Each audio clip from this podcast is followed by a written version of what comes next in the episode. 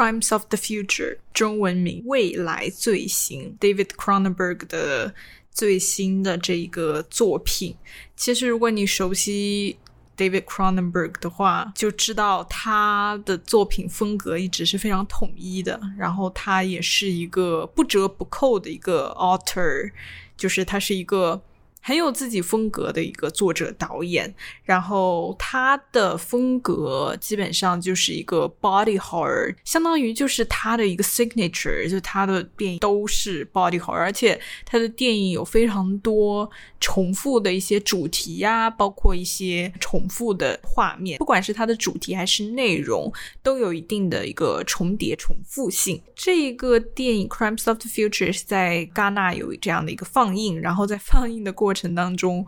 据说是有一批观众在看的时候就是晕过去了。其实，就是像这种 body horror 的电影，确实可能有些人可能就是这个 tolerance 不够高，所以就可能有一些生理上面的不适，有一些这种比较极端的反应，也是可以理解的。那么 body horror 到底是一个什么？题材什么 genre？其实顾名思义，它的 horror，它的恐怖的氛围就是建立在它对你身体、人的身体的一个伤害、一个残害，就是真的是 physical 的在伤害你。比如说用刀割你啊，然后就是身体有一些内脏啊，然后血啊，就是这种。这种 element 是非常常见的，在一个 body horror 电影里面。然后，其实很多恐怖片也会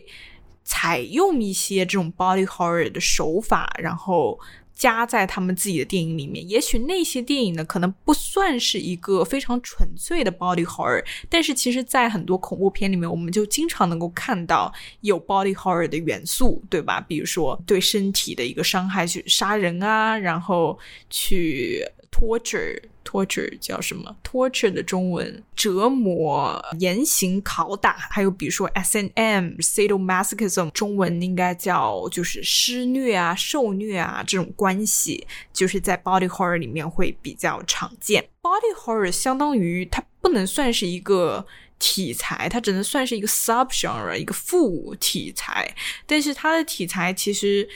属于是这种 sci-fi horror，也是 David Cronenberg 一个比较喜欢擅长的一个题材，就是 sci-fi 科幻跟恐怖的一个结合。那么它的这个结合出来的 horror 的部分，肯定就是 body horror。那么 sci-fi 的部分呢，他一般很喜欢呃讨论一些关于。科技关于社会的发展带来的科技上面的一个进步，然后跟人的一个关系，人在这样的科技社会当中是如何去适应，然后如何去调整自己，然后去 adapt 这个社会这个新的一个世界。那么，其实对于我来说，因为我是属于那种，我可能在以前的节目当中也提到过，就是我对 body horror。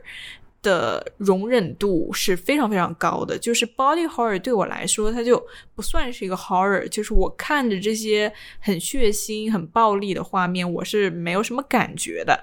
所以呢，就是 Crimes of the Future 这个电影对于我来说，它肯定是 sci-fi 的成分大于它的。horror 的成分，从我的定义里面去看这个电影的话，我只能把它当做一个 sci-fi 一个科幻去看，而不会把它当成一个 horror 去看。所以，就可能跟每个人的容忍度有关吧。那像那些在戛纳的这个放映上面晕过去的这些观众来说，那这个对他们已经是非常非常。不得了的一个恐怖片了，但是对我来说，它只能算作一个科幻片。所以呢，接下来我探讨的关于这个这个电影《未来罪行》的一个角度呢，可能更多的是从一个 sci-fi 的电影来看，因为它真的对我来说，我真的没有任何恐怖的感觉。我不知道你们如果看过这个电影的话，会怎么去权衡它在科幻跟恐怖之间的关系。但是对于我来说，我只能通过 sci-fi 的角度去进行一个理解。既然说到 sci-fi，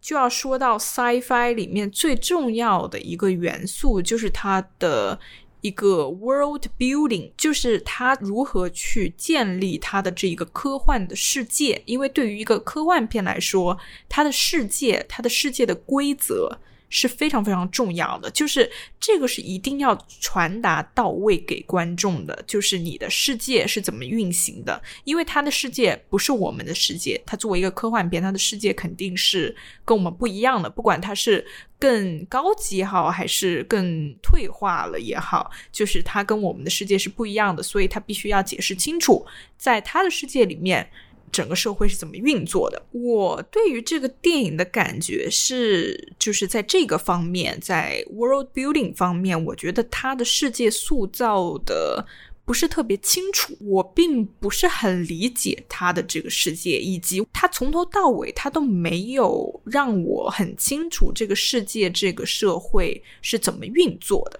我觉得一个很重要的原因，让我有这种观感的原因，是因为。它的 scope 很窄，就是在这个电影当中，它只是 focus 在了一小部分群体，它没有告诉我这个世界当中除了它集中对焦在的这一群人之外，其他人在做什么。那么我对他的理解就只能从这一部分的人去。理解，我不知道整个世界这个大环境是在一个什么样的情况。那么他给的这一小部分人，我的理解就是他们可以从痛感当中获得快感，所以这是一个非常非常经典的一个 sadomasochism 的一个概念，就是当你施虐受虐就是结合在了一起，然后你在这个中间获得快感，而且会给你一些关于性的。快感、愉悦感，人对于痛感是几乎没有什么感觉了。他们在这种痛感当中能够获得性愉悦。那么还有另外一层呢，就是说，在这个世界当中，人可以开始制造自己新的器官了，就不只是比如说心啊、肺啊，嗯，这种内脏，就基础的内脏，它还可以自己生产出一些新的器官。然后呢，在这个世界当中呢，人们都非常喜欢有一种那种偷窥感在里面，就是人们喜欢偷窥人的身体内部到底在发生什么事情。比如说，在这个电影当中，一个很重要的情节概念就是说，呃，这两个主角是 performance artists，然后他们的 performance 就是。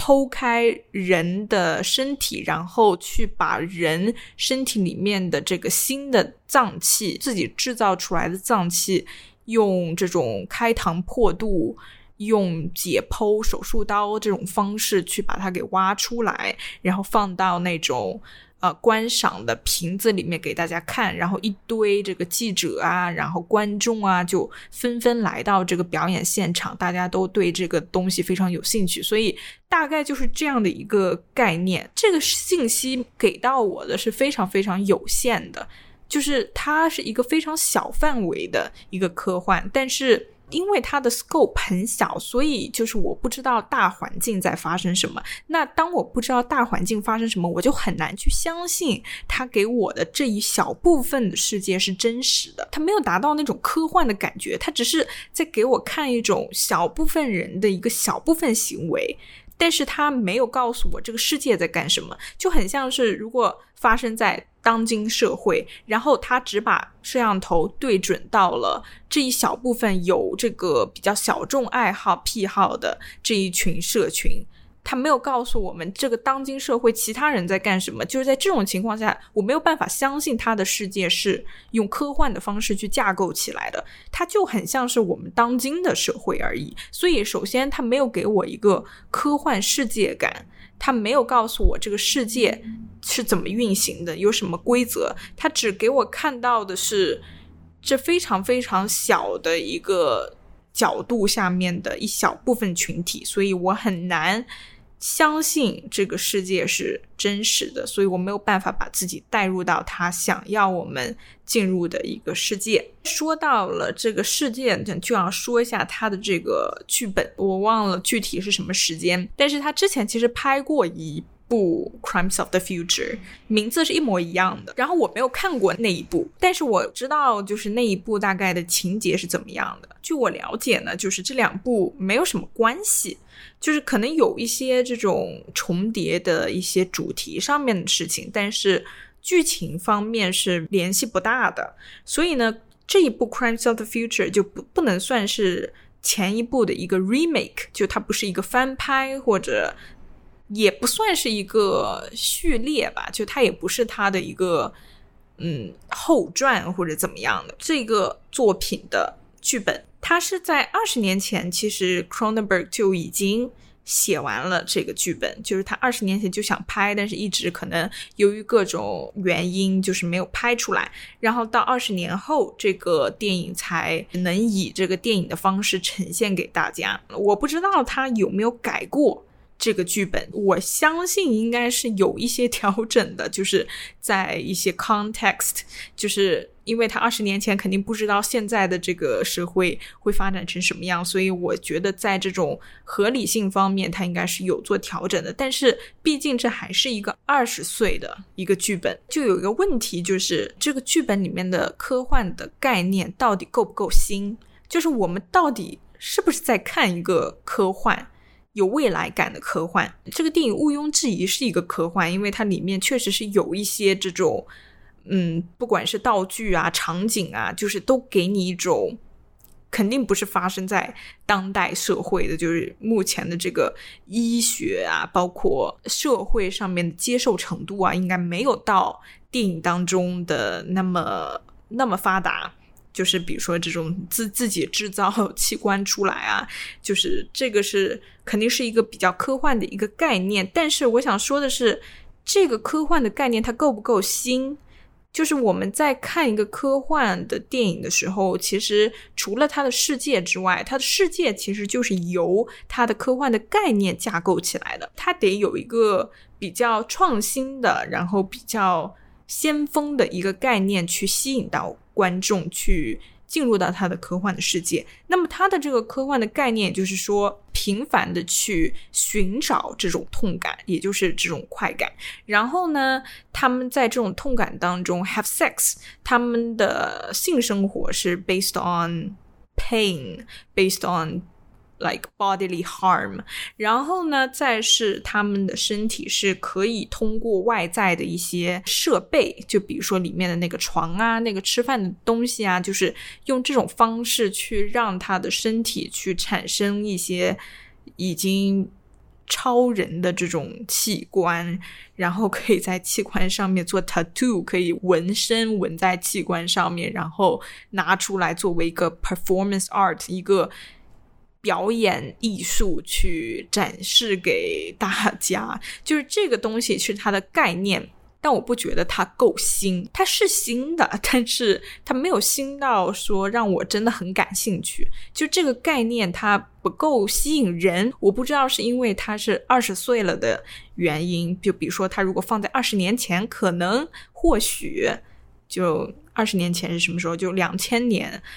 世纪初这这个样子，就是那个时候人们会不会对于这样的概念会比较感兴趣？我不知道诶，用什么来表达科幻？就是用里面的科技，就是用里面的道具，就是你这个道具设计的够不够新？比如说像那种武器呀，那种非常科幻的武器，非常科幻的房子，科幻的太空基地，就是像这种东西，你能不能设计的够？有意思。那么在这个电影当中，你看到的这些道具上面场景的设计，就是一个是他的那个床，就是有点像那种外星人培养皿那种，就是有点像是一个巢穴在那里孵蛋的那种感觉。然后这个主角 Saw Tenser Viggo Mortensen 演的这个老头子，他就躺在那个床上，那个床呢就是有点像摇篮一样的，然后他就就把它敷在里面，然后他每天就是用这样的方式去睡觉。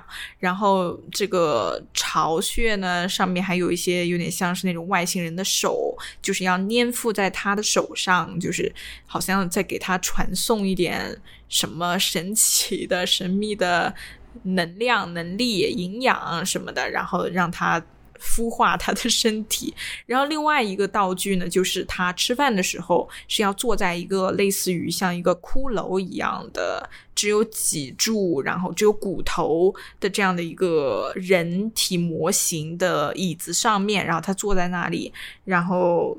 这个椅子就会在。在疯狂的左右摇摆，就让它各种摆来摆去，摆来摆去，然后让它一边吃的时候，一边还在那里用他的方式在那里动。然后呢，他每次不管是他睡觉还是他吃饭，我看他都。活得特别痛苦。还有另外一个东西，就是在他们的那个表演艺术 （performance art） 的期间，就是他会躺在一个手术台上。那这个手术台肯定不是一般的手术台。然后他的 partner，也就是 Lea Seydoux 演的 Caprice，他的这个女 partner，也是他的性伴侣，也是他的工作伙伴。他呢就会。操纵着一个遥控器，然后这个遥控器是那种有点像虫子的身体，就软软的。通过这个遥控器呢，控制着这个手术台上面的一个手术刀，一个解剖刀。然后这个解剖刀是有点像是像两只手的一个延长体。在拆开的过程当中呢，当然也是非常的科幻，就是一切都处理的非常快。它的这个解剖啊，它的缝纫啊都非常快。它的缝纫就是。就是直接 焊上、焊接，所以就是这些是一些它的科幻的一些道具也好，然后一些场景也好。但是我就觉得说，这个对我来说就不是特别的有科幻感。我不知道二十年前观众会怎么看我刚才说的这些道具，这个床啊，这个椅子啊，它的这个当代性，它有没有这个时代性？就我们现在看这个电影。对我们现在的生活以及我们现在处在的这个世界社会发展来说，它有没有一个当代性？它有没有一个让我们有联系的那种感觉？但是我在这个电影当中，我确实是没有看到。那既然说到剧本啊，就要说到它这个剧本架构。Cronenberg 的电影，它不是很传统的那种叙事风格。在《Crimes of the Future》里面，我最大的一个让我很不理解，或者说很没法投入进这个故事的原因，就是你会发现这个故事它是没有一个 antagonist，就是它没有一个反派，没有一个人物或者说一种东西、一种力量是在阻挡着。我们的 hero，我们的 protagonist，也就是 Saw Tenser 或者跟 Caprice 这两个人，就我不觉得有任何东西他们在 fight against，就是他们没有在反抗任何东西。那么随之而来的就是，我不觉得他们有任何的目的，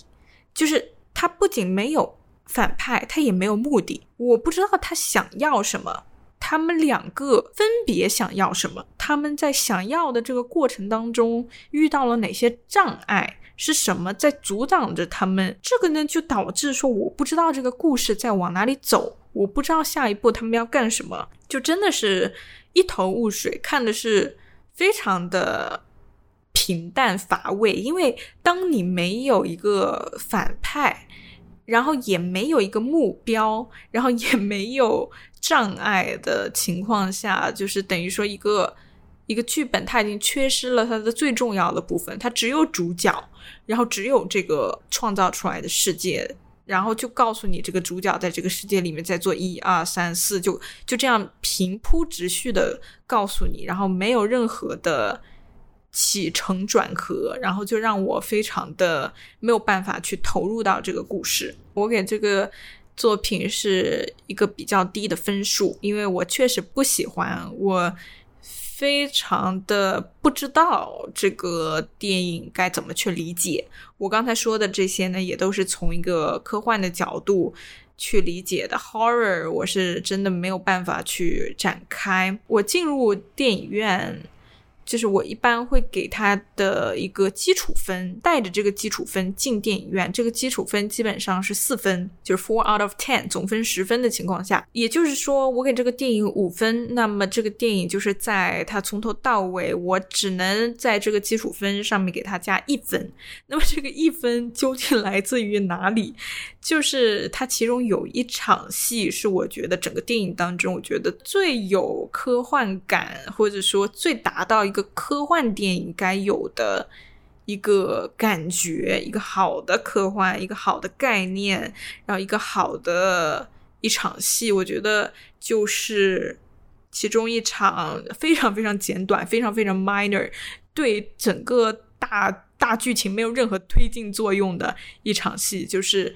有一个男人，他的眼睛、他的嘴巴都被黑线给缝住了，所以他的眼睛看不见，嘴巴张不开。但是呢，他浑身上下有很多缝上去的耳朵，我不知道这耳朵是缝上去还是粘上去，反正就是他从头到尾有非常多的耳朵。那么结合这个电影的本身的一个剧情的架构，那么我合理的怀疑说，这个耳朵啊、眼睛啊是真的。缝上去了，然后真的缝住了，就是他的眼睛是真的就是被缝住，然后嘴巴真的被缝住，然后这些耳朵也是可能从别人的耳朵那里切下来放到他身上。我合理的怀疑这些都是真实发生的，就是他不只是是一个呃假的一个表演，他是真的在这个科幻的世界里面是真的在这么操作。然后呢，这个裸男他就半裸了，他有穿一个 underwear，但其他是都是裸的，然后都是缝上了耳朵。然后呢，这样的一个人呢，他就开始跳舞，开始他的一个 performance。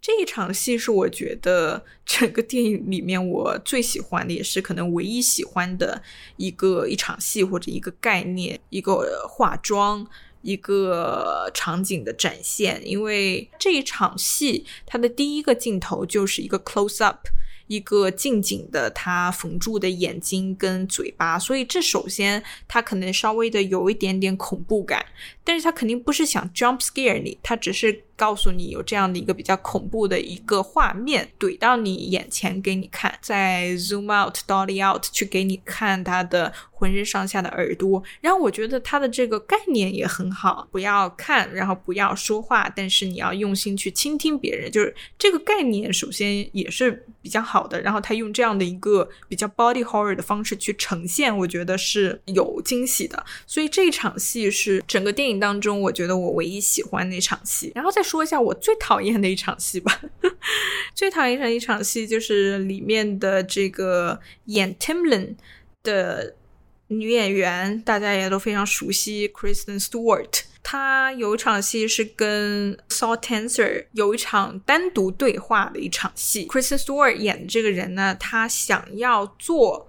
这个 Saw Tenser 的 partner，他想做他的 performance partner，也想做他的 sex partner，也就是说，他想要代替这个 Caprice，就是 Lea Seydoux 演的这个他原来的这个女伴。的位置，所以 Kristen Stewart 有一场这种在勾引、在 seduce、在诱惑 Saw Tenser 的这一场戏，用李成儒的话说，就是如坐针毡，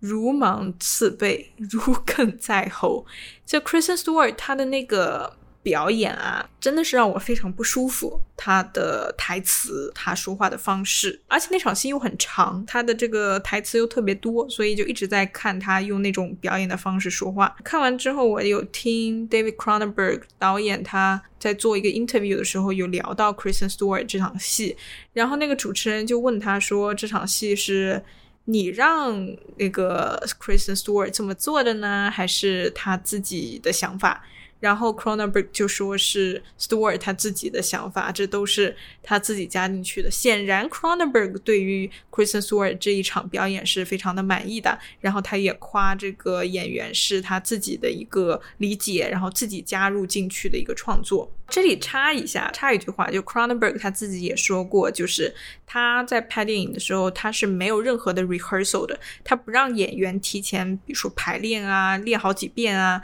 然后在 on set。的时候也在一遍一遍的排练，他就是想要演员展现出那种非常 spontaneous、instantaneous 的那种表演，非常即兴的、非常及时的那个表演。然后他也不要求这些演员一定要理解他的作品，他作品想表达的内容，他只需要这个演员用他们的本能、用他们的直觉去演出这场戏。所以，呃，他就说这一场戏都是。Kristen Stewart 他自己的一个理解，他自己的感觉、直觉，然后让他有这样的表演的形式。然后说到这个电影的主题，它的主题，他想表达的东西是很多的。我觉得每个去看这个电影的人，应该都能够感觉到，就是这个电影想传达很多很多的信息，但是。就是，我觉得至少我是没有非常清晰的能够理解到他每一层想传达的意思。我只有一个大概的感觉，就是他的电影大概，他这一部电影大概想传达的哪些主题，比如说有包括艺术，包括疼痛，就是那种真的是肢体上面的疼痛 （physical pain），然后再是一个 self-sacrifice 或者 self-harm，就是你的自残、自我伤害。然后再是一个 evolution，一个 human evolution，就是你身体上面的一个 evolution，比如说有新的脏器的产生。然后呢，再有讲到 ethics 道德感，以及他特别喜欢的一个主题就是关于 sex，关于性。然后再是关于 beauty，就什么是美的。我觉得这个电影当中也有讨论，比如说整个世界的人都是非常喜欢。自自我伤害、自我残害，然后是真的是让别人看到的那种伤口，比如说在脸上啊、脖子上啊有这种切开的痕迹，额头上面。有做一个这种假体的植入，让他的头是有点像是有角长出来，就有六个角那种感觉。然后他们觉得这个才是美的。然后当然，他这种美肯定跟现在社会大众大部分人的审美是有冲突的。所以它里面也在讨论说审美以及大众审美或者说小众审美的一些关系。所以这些是我能够捕捉到的一些。大概的主题，但是我还是不是特别清楚他到底想要，就是根据每个主题，他想怎么怎么去展开，怎么去讨论。很多人可能对 Cronenberg 的电影会有这样的评价，就是 “quote unquote”，I don't understand it, but I love it。就是我不理解他，但是我很喜欢他。我个人对这种评价，我是。稍微有点抵触，或者说有点怀疑的。至少我个人，如果我不理解这个作品想表达什么的话，除非你的画面就是你所有 formal styles，就是你的这个形式上面的风格啊，你形式上面的 techniques，让我真的是非常非常喜欢你这个形式，你的技术已经非常非常。高超了，并且是有自己想法的那种，有风格的那种高超的话，我才可以去喜欢上这个作品。但是如果说你的画面啊、声音啊，在没有到那种很优秀的 level 的情况下，我是真的，如果我不理解这个作品想表达的东西的话，我是很难去喜欢上它的。这部电影它给我的感觉就是。首先，他的画面跟声音都没有很出众，他的表演也不让我很舒服。就是在这种情况下，当我如果还不理解他想表达什么的时候，我摘录一段他的 critic 写的一个对于他电影的一个批判，也是我个人我觉得我会比较同意的一个批判，就是 Cronenberg 的电影是有一个 a dislocation between intellectual pretensions。and the repulsive and obsessional imagery. Intellectual pretensions 就是这个电影想告诉观众这个电影在说什么，也就是说这个电影它想表达的东西 是他的 intellectual pretensions，但是他的 repulsive and obsessional imagery 就是 what they actually do。 对于这个批判家、这个电影评论家来说，Cronenberg 的电影它是有一个冲突或者有一个不和谐的东西，在他说他要表达的东西和他真正在表达的东西 之间是有一个冲突在的。也就是说，他没有在做他想说的东西，就他可能想说的东西很多、很大、很广，然后非常的。深入人心，或者说它非常的跟这个时代接轨，但是这个电影它没有在用它的技术去。表达出来，就是他没有 get 到观众的那个 end。我非常同意这句话，就我也觉得，就拿《Crimes of the Future》这个作品来说，就像我刚才说的，他想涉及的面很多很广，他想要说很多东西、很多内容、很多主题，但是都没有说得出来。从头到尾，他都是一个非常干燥、乏味、很缺少东西的一个荒凉感。然后呢，再是这个里面的人都非常的缺少能量，就是他们都是有点像是行尸走肉一般，他们的这个说话、做事啊、行动啊，都极其的、极其的缓慢，极其的。没有精神，这就导致了说这个电影它本身它就没有办法是一个让人兴奋的，或者说如果它是一个恐怖片的话，它没有办法做到吓人，因为这个电影它就极其的缓慢，极其的干燥。我其实不想说无聊，但是他对我来说，这真的是一个非常无聊的电影。David Cronenberg 他作为一个 author，他肯定有自己的一个 fan base，他有自己的 niche audience，他有自己的一个粉丝群体。我相信这一群人肯定是对他的电影是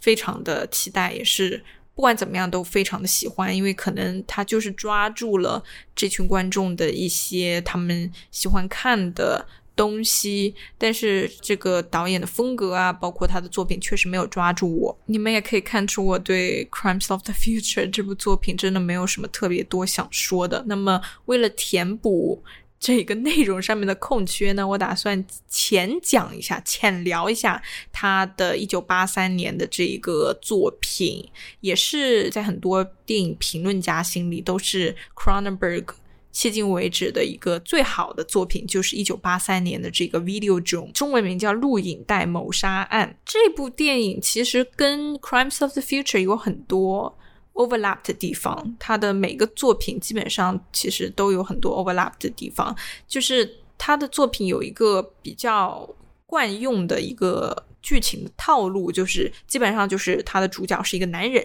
然后呢，这个男人创造出来了一个东西，然后用女人来做一个实验，然后可能做实验最后可能就是各种失败，然后并且导致一个有点像是末日般的一个结局，一个最后的一个处境。所以在他的电影当中，女人基本上是被 objectified，或者说被 victimized，就是她是一个。有点是一个受害者，一个实验对象这样的一个存在是比较被动，都在接受、接受、接受。然后男人基本上就是一个 creator，然后他创造了这些东西。然后 video drum 其实是一个比较特殊的一个例子，就是在刚才我说的这个剧情的套路里面，因为在这个电影当中，这个男人所谓的 creator，他其实是自食恶果，他最后也被。这个东西给摧毁了，然后导致了他最后自杀的一个结局。然后女人在这个电影当中，她其实没有太多的被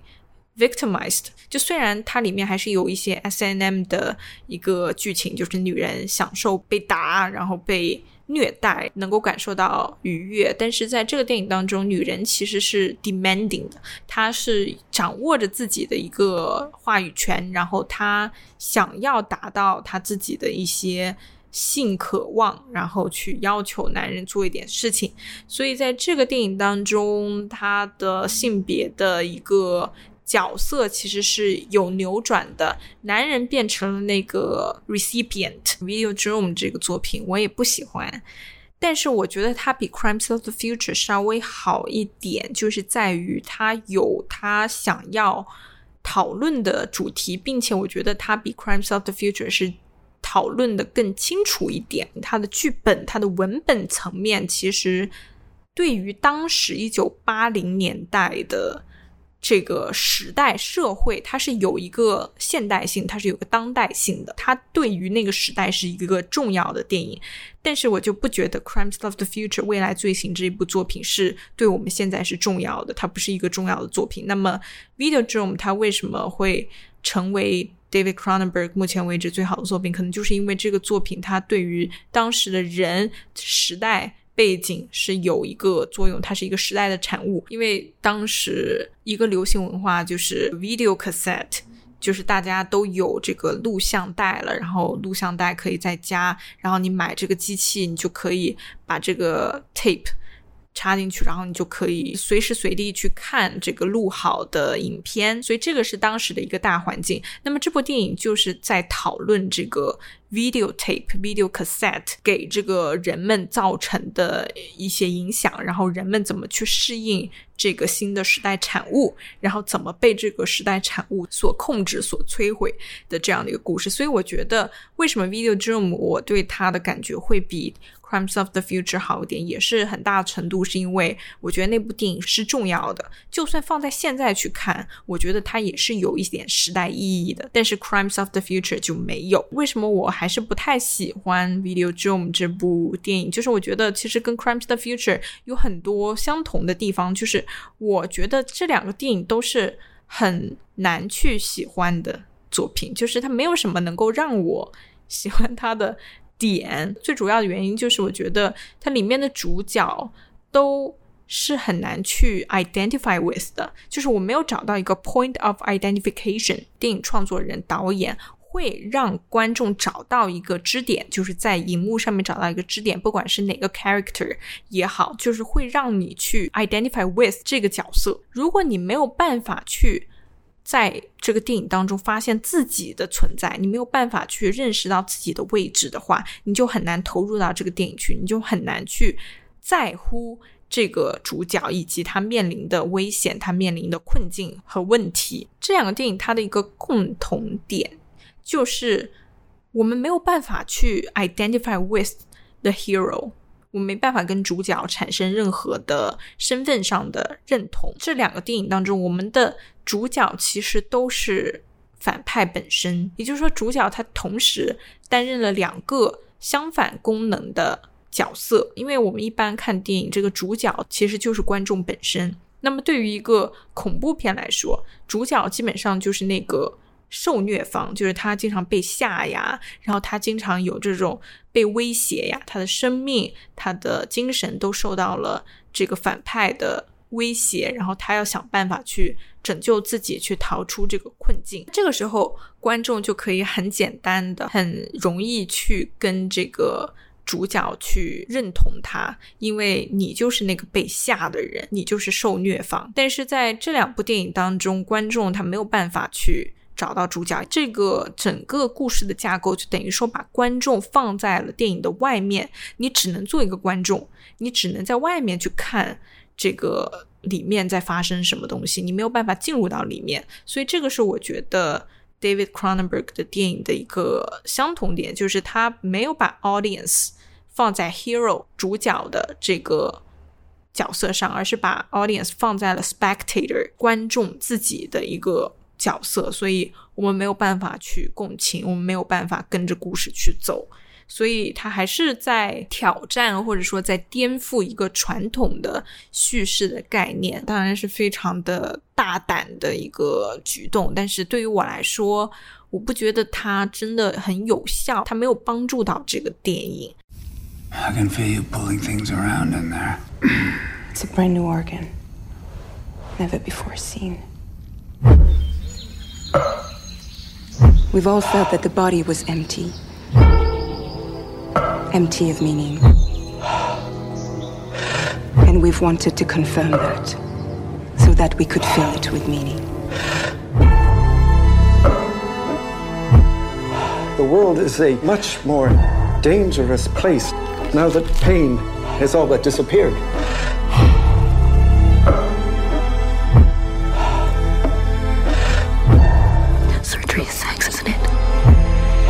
Is it? Hmm. You know it is.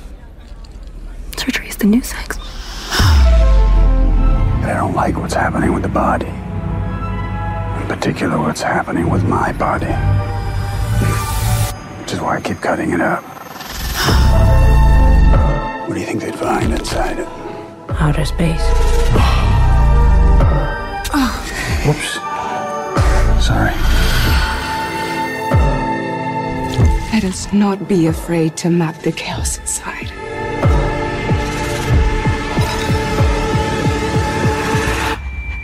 Let us create a map that will guide us